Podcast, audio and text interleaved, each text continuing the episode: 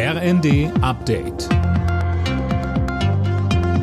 Stündlich neu. Auf den Punkt informiert.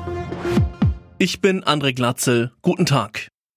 Mit Blick auf einen möglichen Gasmangel im Winter fordern einige Bundesländer mehr Mitspracherecht.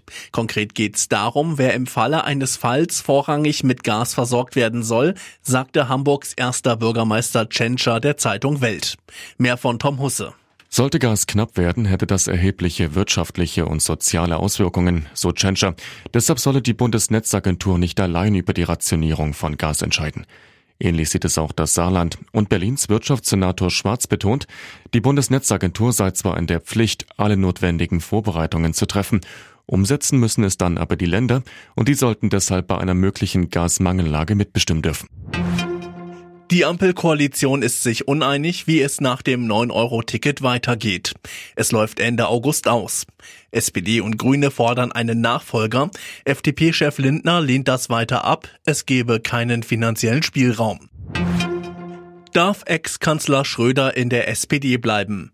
Heute wird dazu eine erste Entscheidung erwartet. Die Schiedskommission im SPD-Unterbezirk Hannover will ihr Urteil im Parteiordnungsverfahren verkünden. Anne Brauer. Egal wie die Entscheidung heute ausfällt, dass das Verfahren damit zu Ende ist, ist nicht zu erwarten, denn alle Beteiligten können in Berufung gehen. Schröder steht nicht nur in der SPD, schon lange in der Kritik wegen seiner Nähe zu Kreml-Chef Putin und der russischen Öl- und Gasbranche. Der Altkanzler will SPD-Mitglied bleiben und hat auch immer wieder klargemacht, dass er dem ganzen Verfahren gelassen entgegensieht, denn tatsächlich sind die Hürden für einen Parteiausschluss ziemlich hoch.